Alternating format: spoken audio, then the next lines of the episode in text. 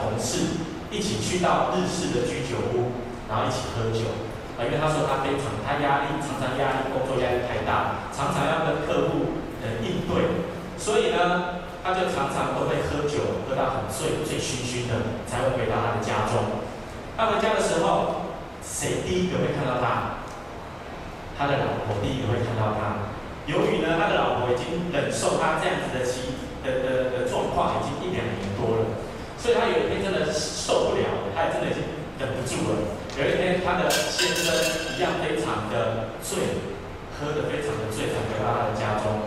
这个做太太的就跟他讲说：“你为什么一天到晚每天都在喝酒？然后呢，又要喝完醉醺醺的才要回到家中？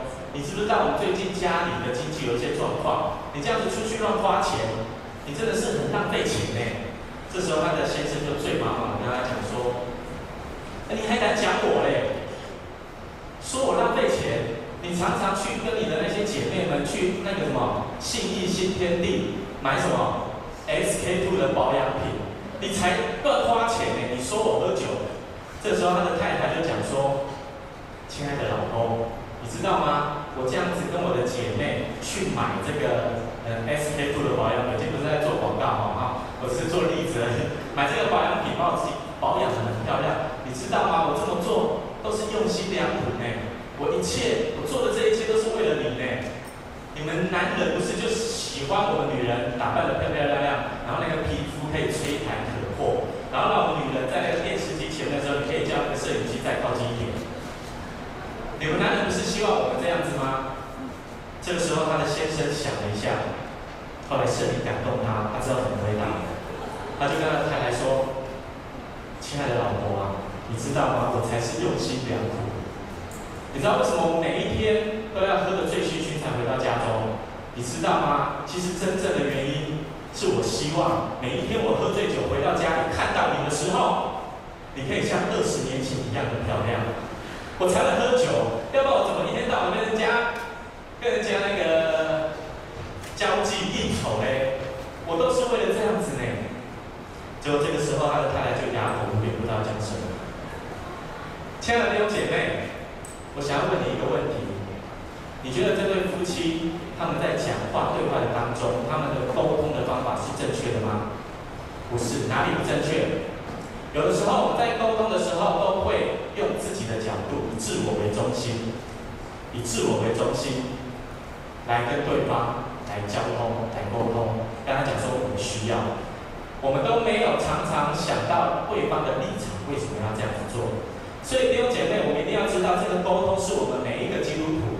不是外面的人要学习而已，而是我们身为基督徒的人，我们要先学习沟通的技巧。因为当我们在家庭里面没有一个好的见证，我们没有能力去跟人家分享这耶稣基督的福音。所以我们一定要先来了解到底什么是沟通。沟通它的意思是什么？就是人跟人之间通过沟通可以表达信息，意思就是一个传达我心中的信息给对方知道。然后我可以让对方知道了以后，他有行为可以回应我。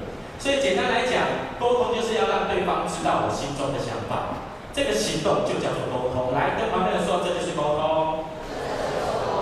所以要用什么样的方式让对方知道我心里所想的？可以用说话的方式，也可以用比动作的方式。可是亲爱的弟兄姐妹，有一个方式我不鼓励你这样做。我们现在都会用赖。写我心中的想法，哦，因为用赖这个方法不是很好，因为有的时候你写的文字比较重的话，你没有那个情绪在当中，对方看会有那一种感觉，哦，所以我们尽量沟通的时候不要用赖来沟通啊，我们现在很多的年轻人都用赖在沟通，哦，尤其情侣也会这样。常常我都要处理，呃，去帮助他们处理用赖沟通之后发生的事情，哦，那真的非常的累。最好的方式是什么？面对面，面对面的沟通，讲我心中的需要。你要用你的眼睛看着对方的眼睛，含情脉脉的看着他。所以我们一定要好好的来学习这个沟通的技巧。有的时候，特别在我们我们在家庭里面的时候，我们都觉得这个沟通是很平常的。我我随便跟我的爸爸妈妈、跟我的太太、跟我的先生讲话就是沟通了，不是的，啊，不是这样，不是这样子叫做沟通，而是我愿意坐下来分别一个时间听他心里的话，然后再回应我心里的感受给他知道。所以这个沟通一定是我们每一个人都要学习的，也只有透过这样子的方法，我们才有办法建立一个荣耀神的家庭。弟兄姐妹，你有没有阿门？不太有阿门的感觉。弟兄姐妹，有没有阿门吗？好不好？今天让我们一起来学习这个沟通的方法。来，跟旁边说，我们一起来学习沟通。今天的经文是保罗，保罗先生他所写的。保罗他写给谁？他写给哥罗西教会的弟兄姐妹。他跟他们讲说：“你们要活出一个基督徒家庭应该要有的准则。这个准则是什么？我们来读一下今天的经文，好不好？十八节，我们从十八节读到十九节，来看一下。保罗说：你们这些基督徒在家庭里面要做哪些事情？好，我们一起来读。来，一二三，请。你们做妻子的当顺服自己的丈夫，这在主里面是合理的、相宜的。你们做丈夫的要爱你们的妻子。”不可苦待他们。你们做儿女的，要凡事听从父母，因为这是主所喜悦的。这基督徒基督徒家庭的准则是什么？一个做妻子的要顺服他的丈夫，再来一个做丈夫的要疼爱他的妻子，然后子女要怎样听从父母的话。接下来二十一节的经节就说：可是你做父亲的，不可以惹你儿女的气。现在有姐妹，你知道吗？保罗在那个时代要教导这样子的事情，是一件非常不容易的事情，而且有可能会触犯了那个时候的律法。因为在那时候犹太人的律法，他说到这个妻子其实只是这一个男人的一个附属品，所以他可以随便就用任何一个理由说我要跟你离婚。好，你今天装扮的太不体统了，所以我要跟你离婚，这个理由也可以。所以那个时候的女人非常的。非常的可怜呐、啊，哦，常常都是男人的附属品。不只是这样，连儿女都是父亲的附属品，你知道吗？在罗马的那个年代，他们制定了一个律法，那个律法叫做父权律例，意思就是说，他可以掌管他子女的生死，他可以把他的儿女生了以后，把他卖卖给别人当做奴隶，然后也可以照着自己的意思把他杀了。所以，亲爱的弟兄姐妹，保罗在那个时代要传讲这样的信息，是真的是冒着生命的危险，保罗要跟政府对抗的危险。因为保罗他觉得那一个想法是错误的，那个律法所制定的律的法律是错误的，所以他要教导合神心意的律法。所以他告诉这些哥罗西教会的人，你们就要这样子做，来达到一个基督徒家庭应该要有的标准，好不好？再一次跟旁边人说，这是基督徒家庭的准则。所以他不只是讲到家庭，他要讲到主人跟奴仆，因为那时候家中也没有奴仆。所以保罗说：“你们要这样子做。”慢慢的在后面的经文，你可以看到为什么要这样子做哈。你在后面你可以看到保罗他又进一步的教导哦，你可以看不同版本的圣经，他会讲说这是保罗进一步的教导。他教导什么事情？他说：“你们要在家庭里面要，呃，你们要在。”你们的那一个教会里面要常常的祷告，然后传讲基督的奥秘。来，我们一起来读第四章的第二节到第六节，好不好？我们来读这段经文，好不好？来，一二三，请。你们要恒切祷告，在此勤行感恩。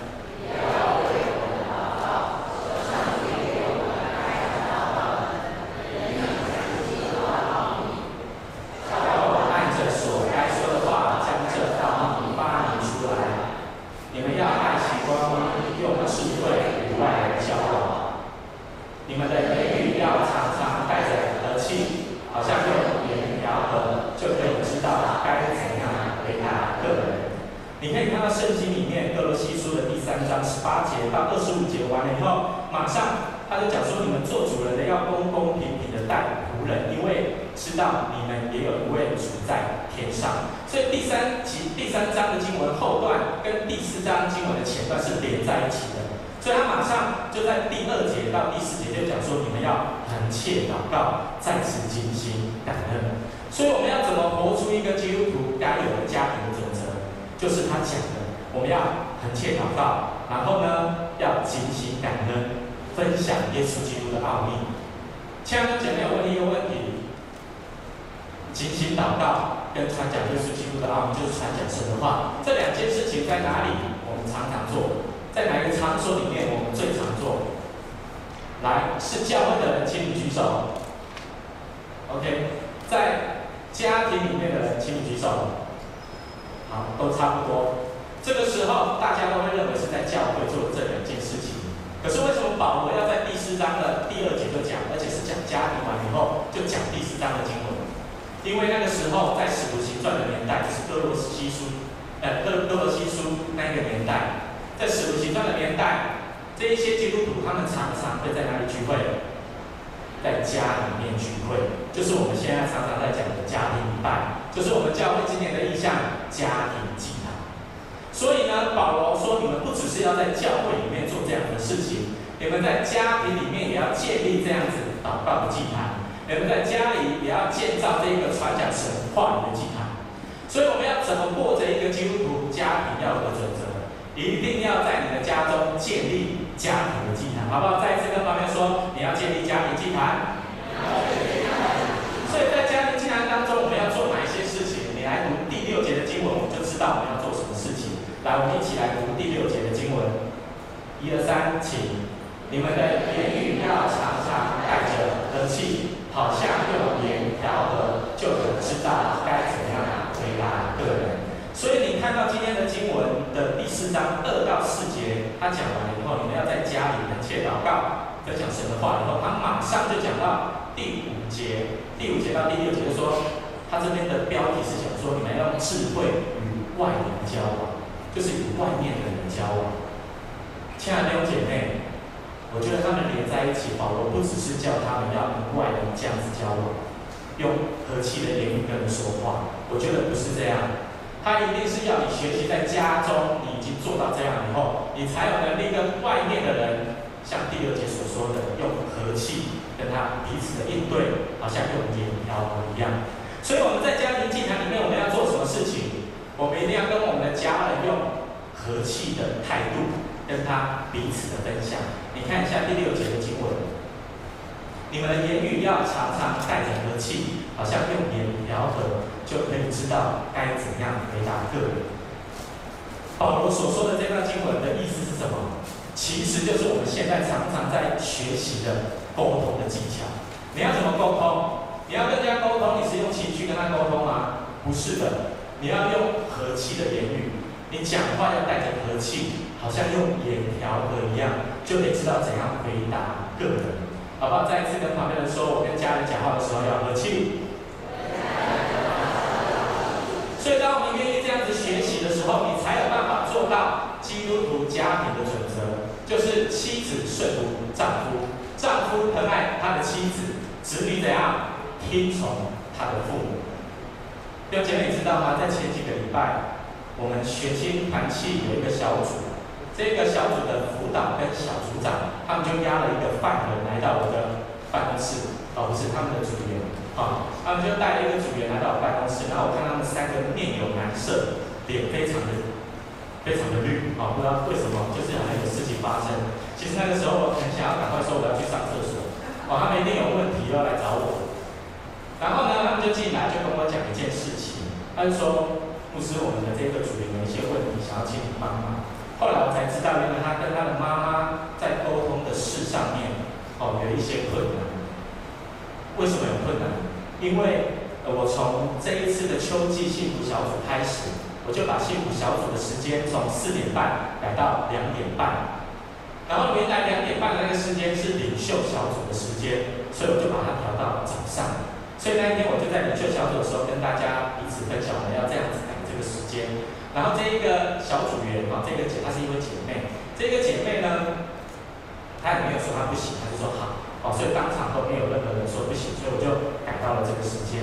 谁知道改到早上的第一次聚会完了以后，就发生了这件事情，他们就跑来跟我讲，他就说牧师啊，你说要把领袖小组改到早上，可是我忘记跟我妈妈讲，说我早上十点就要来教会了，他就说。我忘记一件事情，啊，就是我的家早上的时候要家庭祭坛，所以当他妈妈知道他早上没有办法在家里跟他们一起家庭祭坛的时候，火就来了，啊，情绪就来了，他就跟他讲说什么？你早上十点就要去到教会，你知道我们家早上要做哪些事吗？他说我们要家庭祭坛呢，他就说你去跟牧师说，去跟那个蔡牧师说，哦，说你要在家陪我们，你要家庭祭坛。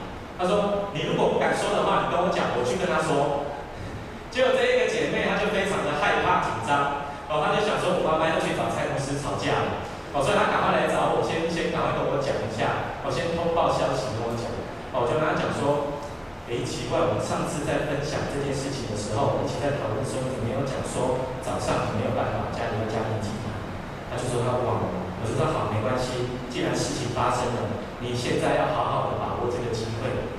用智慧跟你的妈妈分享，你为什么想要来到领袖小组？比如说，你一定要把家庭祭坛的事情、家里的事情摆在第一位，哦，那是首先要做的事情。他说：“牧师，我知道啊，可是我真的很想要来到领袖小组，哦，我想要跟大家一起成长。”我就跟他讲说：“没关系，哦，你就先回去跟妈妈沟通，而且我相信你跟他好好的沟通，你妈妈一定会了解你心里的想法，而且他会跟你一起。”想办法解决这个问题，然后他的辅导，他的小组长也教他怎么去回应他的妈妈。后来过没几天了以后，他就跑来跟我讲，然后他就跟我讲说：“牧师，我已经跟我妈妈沟通好了，你知不知道我是用打赖的方式跟我妈妈讲？”我就说：“你怎么用赖的方式？”我说：“好，没关系啦，你就拿来我看一下。”结果我看到他这段文字的时候，我真的非常的感动哦，他真的写的。很好哦，媲美以前的那个纪实二郎文哦。如果看完以后没有流眼泪的人，就是不中不义。好、真的写得很好，我读给大家听。他怎么跟他的妈妈沟通？他说：“妈妈，我真的很想要帮忙家里的事情，可是最近真的事情太多了，一时无法分配好自己的时间。”他就跟他妈妈说：“蔡牧师也跟我们说，再忙也要跟家里的人喝一杯咖啡，而不是在我家里。”他说：“再忙也要以家庭为第一优先，所以我从今天开始，我会好好的做好时间的规划。有任何的事情，我一定会马上的告知你。”他说：“我们家庭的祭坛的时间，可以的话，我们来到星期五晚上，好不好？因为我真的希望上帝的美好不只是单单的放在我个人的心中，而是当我学习了圣经的教导以后，我可以行出来，让圣经的话语是活的。”让自己能够成为一个真真实实去帮助人、带领人的人，所以我觉得我要去领袖小组，因为我知道可以有很棒的学习。他说：“我看到其他人都有很棒的成长，我也想要跟他们一样。我希望自己可以突破再突破。我也很确信牧师的带领都是走在圣经的教导上。所以，既然每个人都愿意委身的去学习和被建立，那大家一定会很努力的朝圣经的教导去行。”这也是我努力迈进的。他就说：“妈妈，我很开心，也很想要维持我们家里的家庭祭坛，但是我也想要去领袖小组学习。所以你可以帮助我一起想一个两个都可以兼顾的方法吗？我也相信，如果我因着上帝成为一个更棒的人，我跟爸爸，那你跟爸爸都会为我们感到骄傲。但是我还是认为家庭祭坛比较重要，也应该摆在第一位。”就在这个时候，他的妈妈就回了他的赖。他的妈妈怎么回应他？他就说：“好了，难得你对上帝那么委身，我也是舍不得你一天到晚都在外面那么累，然后又要在外面坐捷运、坐公车转来转去，所以有的时候我说话可能比较重，搞不好是我的表达不够好，但是我也是为了你好。”你就照你的方法去做吧，只要我知道你在做什么就好。最后呢，他的妈妈就讲了一句话，这一句话是我们教会最近的名言，对不对？好，他就跟他的女儿说什么？他就说：“好啦，因为我是一个笨妈妈。”亲爱的弟兄姐妹，我原来这句话不是跟先生说而已，哈，跟儿子女儿都可以说。这个姐妹，她用一个好的沟通的方法，把自己内心的想法告诉她的妈妈，请她的妈妈跟她一起来想一个解决的方法。这个方法真的非常的棒，就像保罗今天第四章哥罗西书第四章第六节的经文讲的。你的言语要常常和气，好像用言调和，就可以知道该怎样回答个人。这里所说的是跟外面的人，可是我觉得我们要先学习跟家里的人这样子的，我们才有能力跟外面的人这样子。所以，家里的姐妹一定要好好的学习保罗今天所说的这个沟通的技巧，就是言语要带着和气，不要有任何的情绪，好不好？跟旁边的人说，我的言语要带着和气。所以，我们应该要怎么学习这个家庭沟通的技巧呢？我认为，第一个是什么？你要学习倾听，你一定要听，你要听对方要跟你说的话，你不要他一开始跟你说什么，你就把他插嘴，哦，就马上叫他停，哦，这样是错误的。你一定要学习倾听他心里的话，眼睛看着他的眼睛，面对面的倾听他所说的话，这样子可以帮助你怎样？让对方知道你重视他所说的话，所以你要看着他的眼睛跟他说，你要把你的感受说给对方知道。再来第二个是什么？你要表达自己的感受，你要把你心里的想法讲出来。有的时候我们真的觉得在家庭里面跟父母亲哦，跟你的孩子讲话是太平常不过了哦。可是你想想看，我们有的时候真的会不小心说错了一句话。我今天早上就说错了一句话，啊，我的牧师娘今天早上就在整理自己的仪容的时候，啊，她没有用 SK two，啊，她用自己做的保养品，然后呢，她就要用她的头发，还说我今天要把公主头，还是要把头发放下，我就是跟她说，啊，都可以啊，然后这个时候我就想说，啊，惨了，我讲错话？了，我就想说主还没亮过，然后我就跟她讲说，你怎么弄都很漂亮，啊，我就要好好讲和气的话，不要不耐烦的口气。亲爱的姐妹，我们有的时候都觉得这是太平常了。我只要把我心里的话讲出来就好，把我的感受讲出来就好，不是这样的。表达自己的感受，你要你的话语里面要带着和气，好像用盐调和一样。我觉得这个不容易，真的不容易。尤其是夫妻，尤其是爸爸妈妈跟小孩，因为太认识了，讲话都会很随便，很不耐烦。我觉得这个真的是我们要学习的。所以我们要学习用和气来表达。的感受。第三个是什么？你一定要特别分别一个时间，找出一个时间跟你的家人互动。你要多互动，你们的关系才会好。所以这个时间你一定要把它分别出来。你再怎么忙，你都一定要跟他喝一杯咖啡，你一定都要跟他家庭祭坛。你要有一个家庭礼拜的时间，你们彼此互动，关系才会越来越好。最后，你要安排一个时间跟你的家人说话。你一定要跟他多说话，要沟通，沟通就是要讲话。哦，或许你要比动作也可以，你手语也可以，反正你都达到沟通的技巧都没有关系。所以一定要排除一切的困难，安排一起吃饭的时间，在吃饭的时候大家一起交通，一起彼此分享。你要把这个时间当做一个约会的时间。哦，所以我们一定要知道家庭沟通的这四个技巧，我们一定要做到，好不好？再次跟朋友说，我们一定要努力做到。其次哦，第一个是什么？倾听。第二是什么？表达自己的感受。第三个是什么？可以找出时间与家人互动。第四个是什么？你可以安排这样的时间与家人说话。我相信，当我们这样子做的话，我们一定有办法达到保罗所说的基督徒家庭的准则。我们可以荣耀神，我们也可以吸引更多外面的人来到教会，听着耶稣基督的福音。可是呢，我觉得我们今年的意向是什么？家庭祭坛。弟兄姐妹，你只要做好这一件事情就好了。在家庭祭坛的里面，你就可以做到这四个家庭沟通的技巧。我常常在我的家庭祭坛当中，我都会跟我的太太、跟我的两个女儿有一个沟通的时间。我就是用这样子的方法，听他们讲，把我的感受讲给他们知道，可以把这个时间安排出来。然然后跟他们说话。当我们愿意建立这个家庭祭坛的时候，我们家人之间的关系一定会越来越好的。弟兄姐妹，有没有阿妹？所以我相信，当我们愿意在今年透过这样子的方式，让我们在家庭祭坛也好，在家庭礼拜也好，我们都可以彼此的沟通，彼此的学习。弟兄姐妹，在最后的时刻，有一个影片要给大家看。这个影片在讲他们家一个家庭，父母亲跟孩子们之间，他们在沟通的事上会遇到什么样的事情。我相信看完这个影片，你也会很有共鸣。常常我们都会管孩子怎样，不要打网络游戏。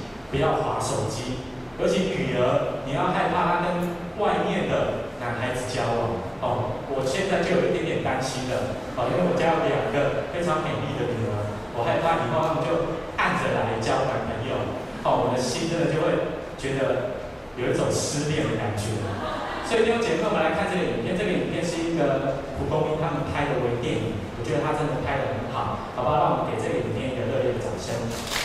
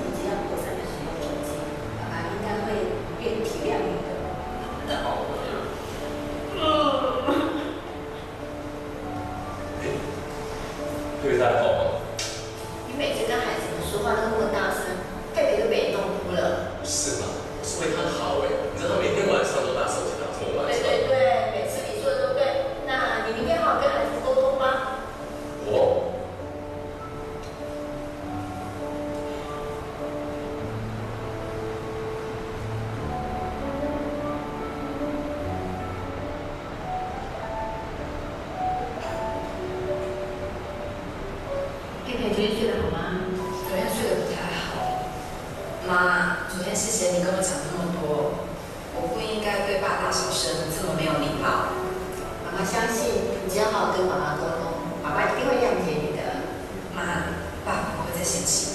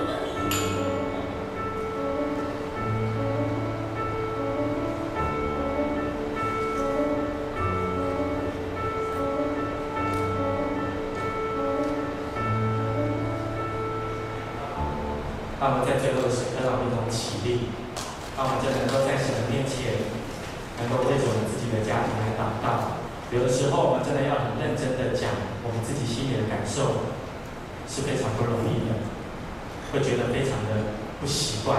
可是，当我们愿意这样子学习的时候，你要相信神的圣灵会与你同在。你一定要逼迫自己做到这样的事情，因为当你用成熟的态度回应。或者是跟对方说话的时候，神的灵会在他的生命当中动工。所以，好不好？这个时刻，让我们先为自己来祷告。当我们在与家人沟通的时候，让我们真的是能够胜过自己内心那种不想要的感觉。让我们通过彼此的沟通、彼此的倾听，让我们的家庭可以成为一个荣耀神的家庭。好不好？弟兄姐妹，此时此刻，让我们一起开心的来祷告。让我们一起说出你心里的需要给上帝来听。祷告也是一样，祷告就是我们与上帝沟通的方法。